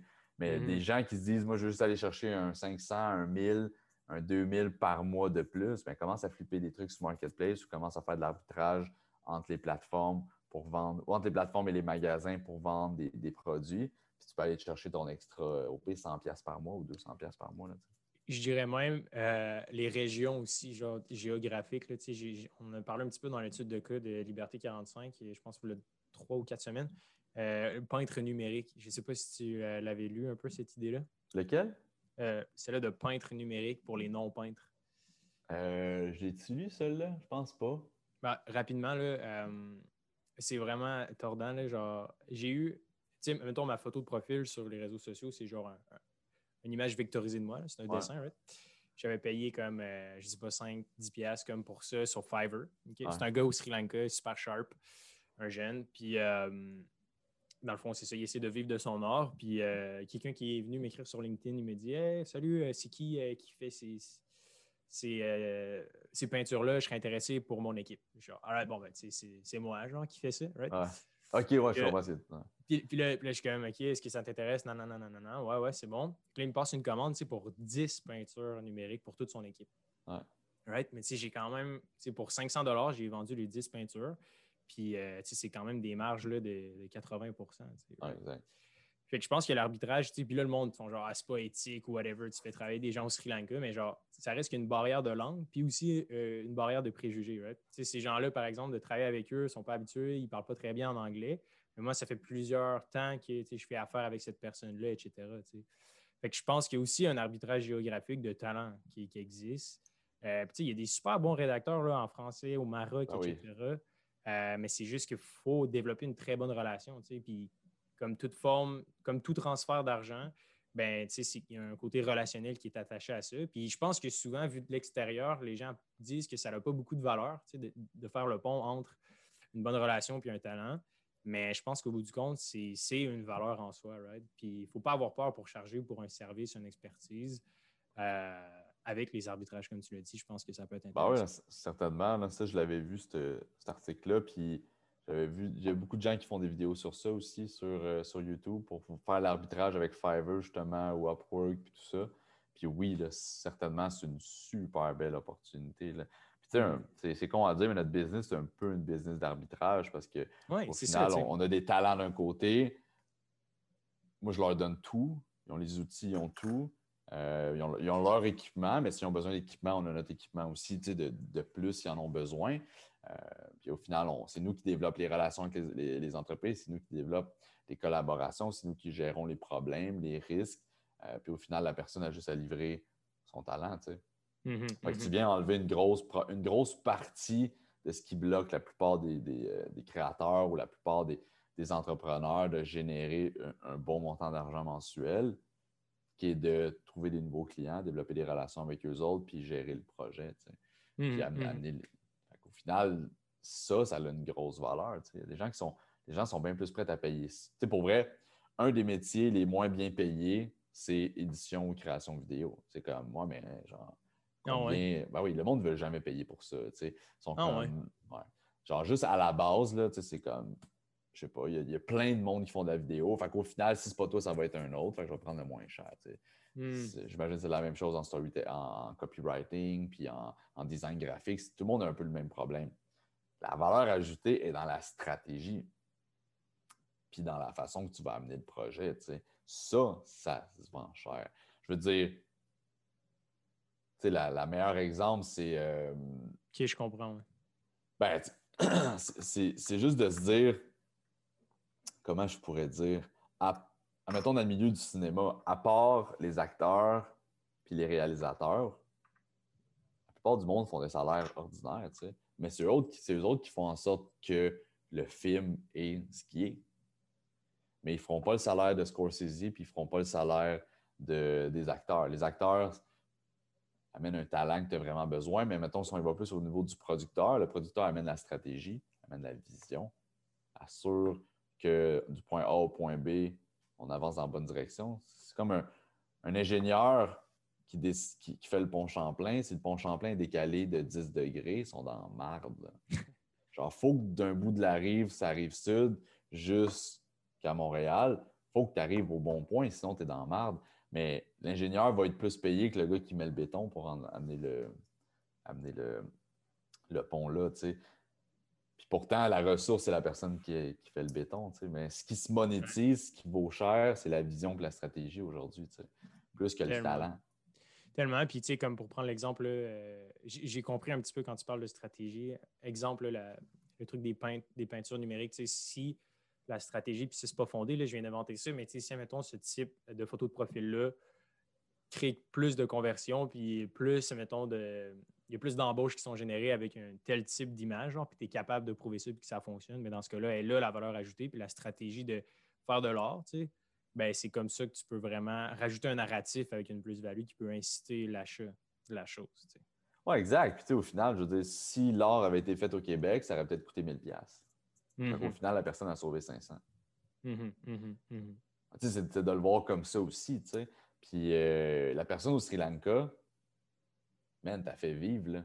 Je veux dire, tu donnes demain matin 10, tu sais, mettons, je sais pas, elle charge 5 piastres par, euh, par euh, photo, tu en donnes 10, tu as une bonne relation avec, la personne vient de faire 50$.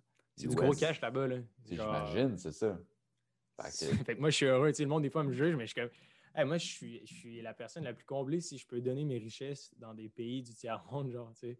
Ah oui, puis tu sais, au final, je veux dire, si tu développes une bonne relation avec cette personne-là, tu peux lui dire, check, augmente tes prix à temps, au pire, puis mm-hmm. toi, tu fais un peu, de un, peu, un peu moins de marge de profit, puis tes clients sont bien servis, puis la personne, elle, vit bien, puis moi, je, ne vois rien de, mauvais à ça, là, tu sais, t'exploites pas quelqu'un qui a absolument besoin d'une job, quelqu'un qui propose un service à un prix X, que toi, tu acceptes que la relation, c'est ça.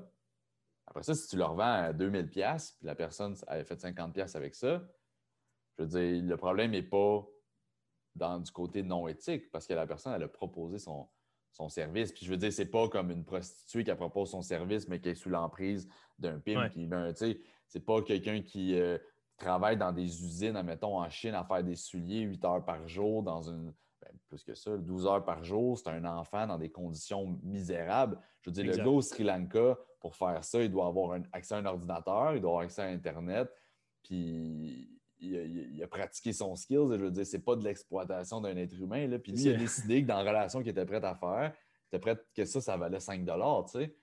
Puis pour lui, c'est beaucoup d'argent. S'il n'est pas d'accord avec ça, ben, il augmentera à 10 ou à 25 au pire. Je veux dire, rendu là, la relation se développe, mais il n'y a, rien de pas éthique dans ça, au contraire. Hum, hum, c'est juste dans la euh, perception. Là. Oui, j'ai eu une idée aussi, euh, je vais t'en parler là, pour la production vidéo. Je ne sais pas si euh, tu connais un peu le domaine Amazon, là, la pub Amazon, récemment, il y a un mois, ils ont launch, dans le fond, les vidéos ads. Puis euh, je travaille en tout cas avec un, consultant sur un autre projet euh, que lui, dans le fond, il, fait de la création de, contenu et euh, de l'optimisation de, mots-clés sur Amazon pour les vendeurs, les gros retailers. Puis il me disait que la vidéo sur Amazon en ce moment, c'est en train de blow out. C'est là-dessus, mettons, le click-through rate qui est le plus bas. Genre, le coût par clic est vraiment, vraiment bas. Puis c'est des nouveaux placements. Dans le fond, c'est des vidéos de 15 secondes max euh, que tu peux mettre. Puis sur mobile, c'est vraiment fou. Euh, je ne sais pas si tu peux aller voir dans le doc qu'on s'est partagé ensemble, juste te montrer comme, je pense que c'est la première. Je ne sais pas si tu peux aller voir ça dans le Google Doc. Genre, c'est malade, OK? Puis tu pourras peut-être décrire après ça ce que tu vois pour les gens qui nous écoutent. Mais j'aimerais ça voir ton,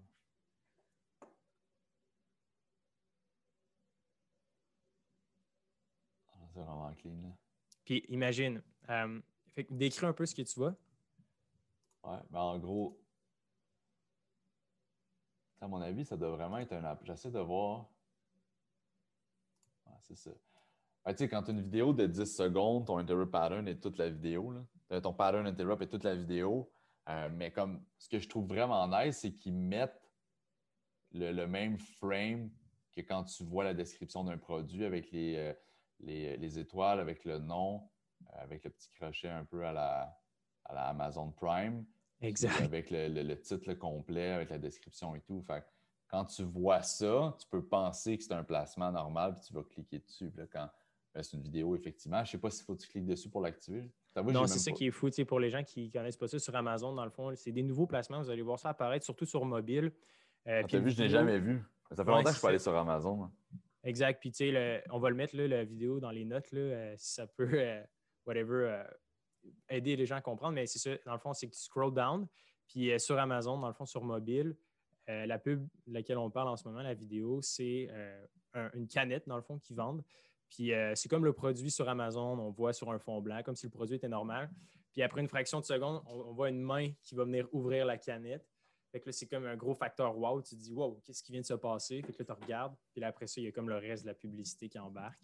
Euh, je pense qu'honnêtement, la prod vidéo ou peu importe l'agence, c'est un nouveau, c'est un nouveau feature qu'Amazon vient de sortir. puis c'est super récent. Puis en ce moment, comme n'importe quel trend sur les réseaux sociaux, c'est une bonne golden nuggets. Là. Peu importe le nouveau tool qui vont sortir, par exemple les Reels ou peu importe la plateforme, euh, ils vont toujours donner des meilleurs taux d'engagement parce qu'ils veulent tester le plus rapidement possible.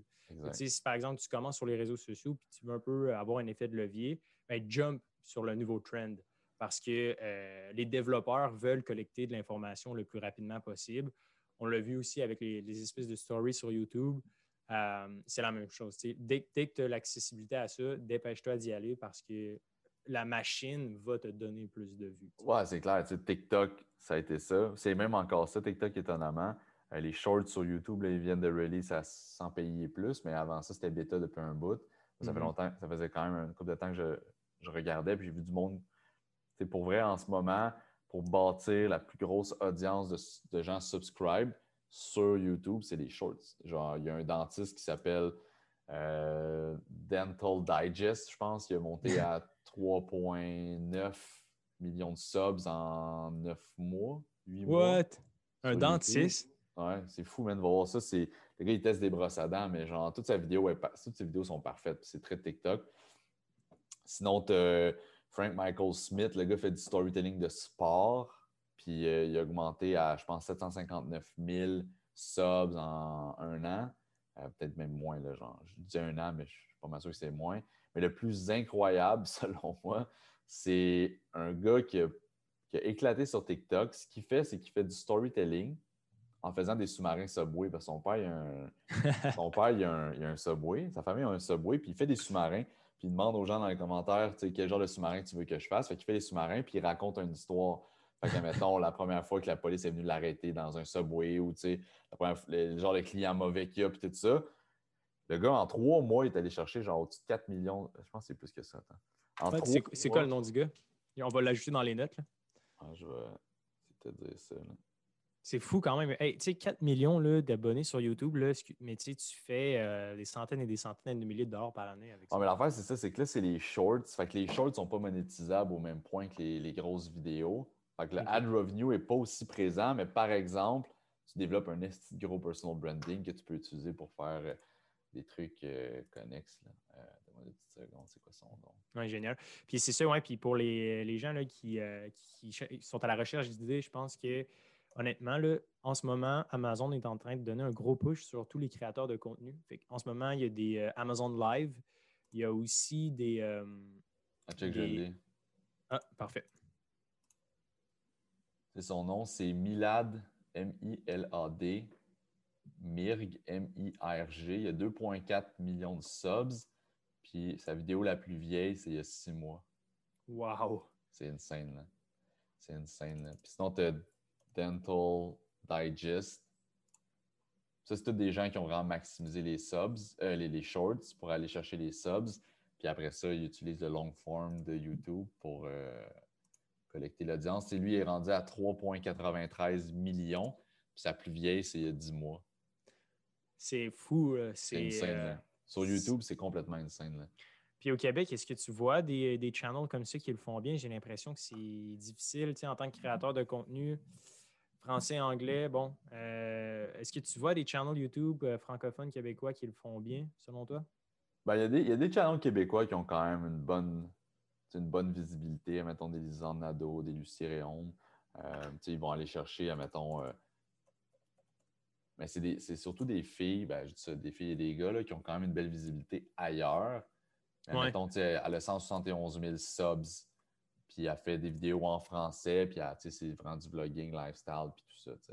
Mais elle, mm-hmm. ça fait quand même longtemps qu'elle est dans ça, elle a une visibilité ailleurs. Euh, au Québec, c'est beaucoup plus dur au niveau de la francophonie.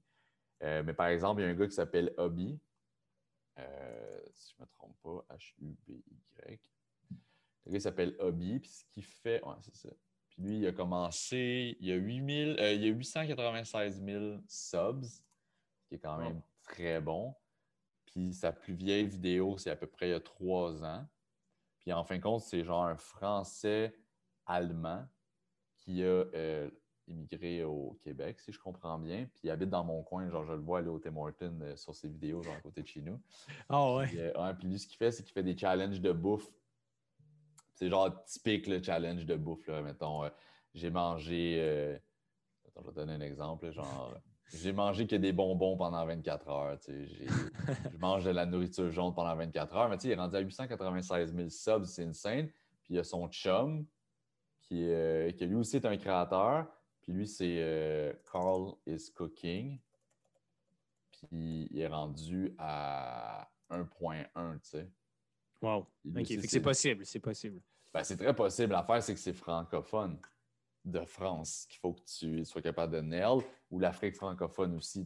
Si tu restes juste au Québec pour une audience juste québécoise, tu vas struggle. Mais un des meilleurs gars de Twitch puis de streaming de jeux vidéo, c'est un Québécois de Laval qui, euh, fait, des, qui fait des vidéos. Il est, fait en, il est, en, anglais, il fait pas en, français, mais je veux dire, c'est possible d'être un Québécois puis de réussir. Il faut juste que tu le fasses ailleurs qu'au Québec. Tu peux le faire au Québec sur YouTube, c'est juste que l'audience est, plus nichée, puis es mieux d'avoir une bonne audience ailleurs. C'est mieux de le faire, de, parler en anglais. Ben, en anglais ou sinon, tu toucher la France. C'est ça l'objectif. Wow, parfait. Je pense qu'il euh, y a amplement d'exemples de channels qu'on va mettre dans les notes pour euh, les gens qui veulent peut-être toucher un peu plus à l'économie du créateur, voir c'est quoi les, tendances en ce moment, les channels qui grow. Je pense que, comme tu l'as mentionné au début dans l'aspect du concours, base-toi sur les gens qui en ce moment qui ont une belle croissance, puis essaye d'un peu de, piggyback ces idées-là, right? Bah, 100% En ce moment, le plus gros YouTuber sur la planète, c'est MrBeast. Puis ce qu'il fait, c'est juste complètement cinglé, mais comme il y a plein de monde qui essaie de le copier. Puis il y a un gars qui s'appelle Airac qui a lancé son channel en pleine pandémie, zéro follower. Il a monté ça à 1,5 million en un an. Puis il copie pas MrBeast, mais kind of. C'est un mm-hmm. peu un mélange de genre idea-based euh, vidéos puis challenge un peu. Puis le gars, il a juste grow comme immensément, mais il, a pris, il a pris David Dobrik, il a pris Mr. Beast, il a pris Logan Paul, il a mis ça ensemble, puis il a créé du contenu, puis ça a explosé. Là.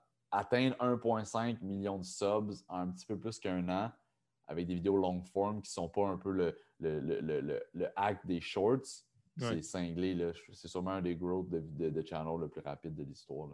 Malade.